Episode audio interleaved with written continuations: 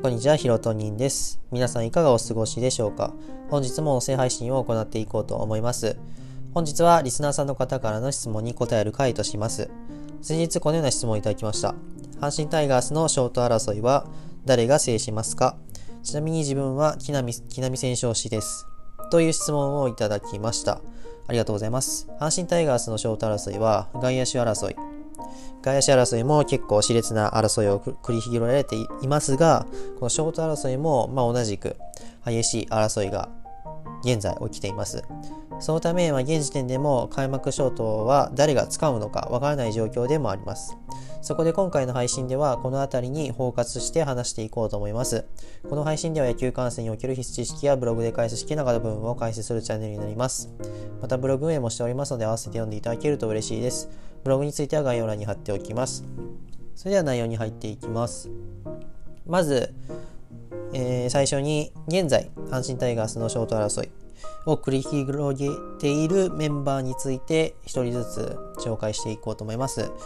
で1人目が木浪選手、2人目山本選手、3人目小畑選手、4人目北条選手、そして5人目中野選手、主にこの5人で今現在、えー、ショート争い繰り広げられています。で、まず、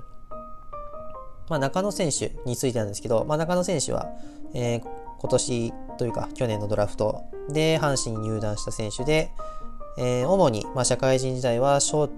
トで守っていました。しかし、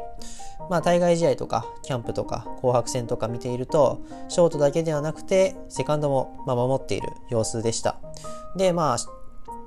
起用のされ方とかいろいろ見ていると、まあ、どちらかというと、ショートというよりかは、まあ、糸原選手の、まあ、セカンドのバックアップ要因で残るのかなっていう感じがしますので、まあ、ショート争いとはいえ、まあ、中野選手がもしかしたら入るかどうかって言われると、まあ、入らない入らないのかなって個人的には思っています。で、また、この小畑選手についてなんですけど、まあ、小畑選手は、まあ、先日、え鳴尾浜に、まあ、合流したんですけど、この鳴尾浜に合流した理由が、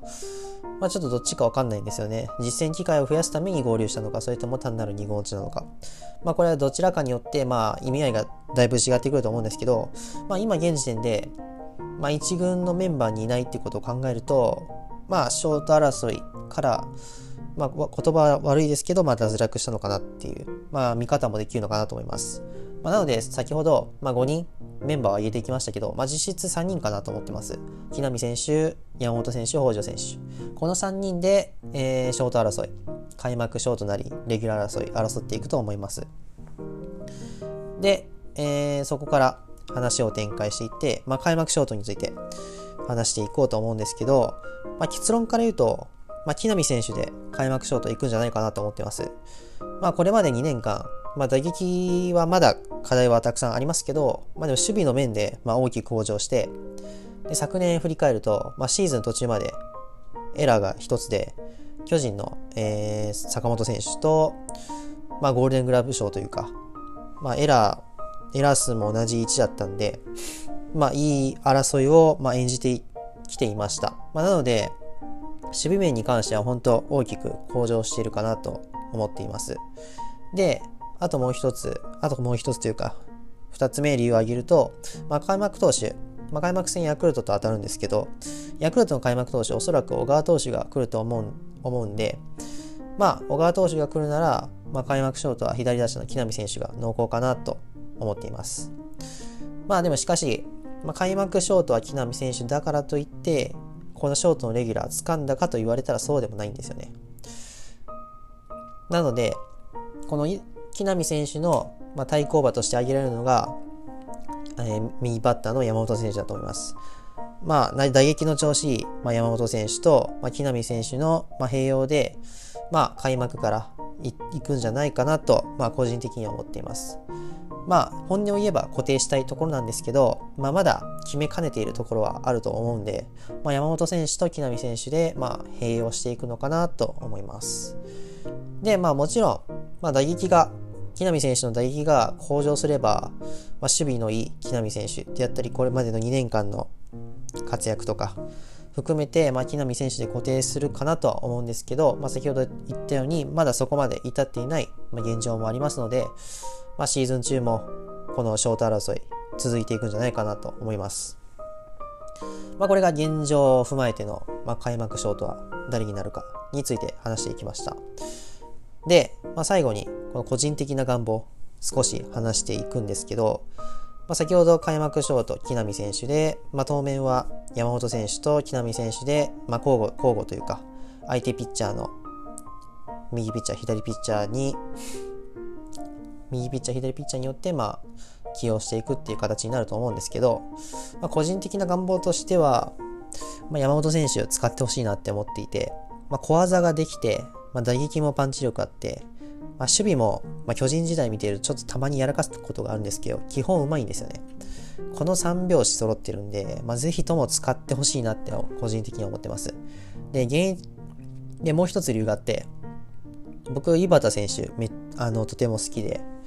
で、この山本選手と井端選手って結構、まあ、ダブるんですよね。まあ、現役時代の、まあ、打撃スタイル、あの、井端選手の現役時代の打撃スタイルと、今の山本選手の打撃スタイルだったり、あと守備がうまいっていうのも含めると、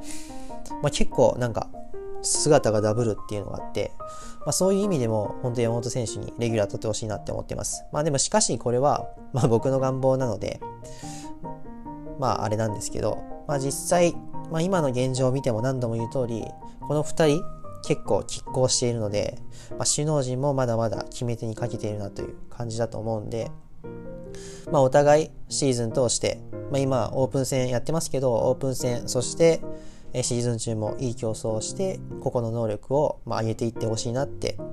えー、僕としては願っています。という感じで、えー、今回の配信ではえー、開幕、阪神タイガースの開幕ショート争い、そして、まあ、レギュラーは誰を、誰が掴むのか、そして個人の願望について話してきました。ということで、まあ、今回の配信はこの辺りで終わろうと思います。最後に宣伝ですが、僕は音声ラジオ以外にも Twitter やブログで野球情報を発信しています。特にブログでは多くの野球情報に触れることができると思うので、興味のある方やもっと知りたいという方、僕のブログを読んでみてください。ちなみに僕のブログは Google 等でプロ野球観戦の素で検索していただくと、一番上にヒットしますので、そこから見てみてください。また今回の配信を聞いてみて、もっと聞いてみたい、面白かったためになったという方は、ぜひフォローボタン、いいねボタン、いいねボタンを押していただけると僕のモチベーションが上がりますのでで、よろしくお願いします。また今後もこんな形でプロ野球に関する情報や野球観戦に有益な情報を発信していきますので、ご飯を食べながら夜寝る前、モーニングコール等に聞いていただけると嬉しいです。それでは今回の配信はここまでにしたいと思います。楽しい野球観戦ライフをお送りください。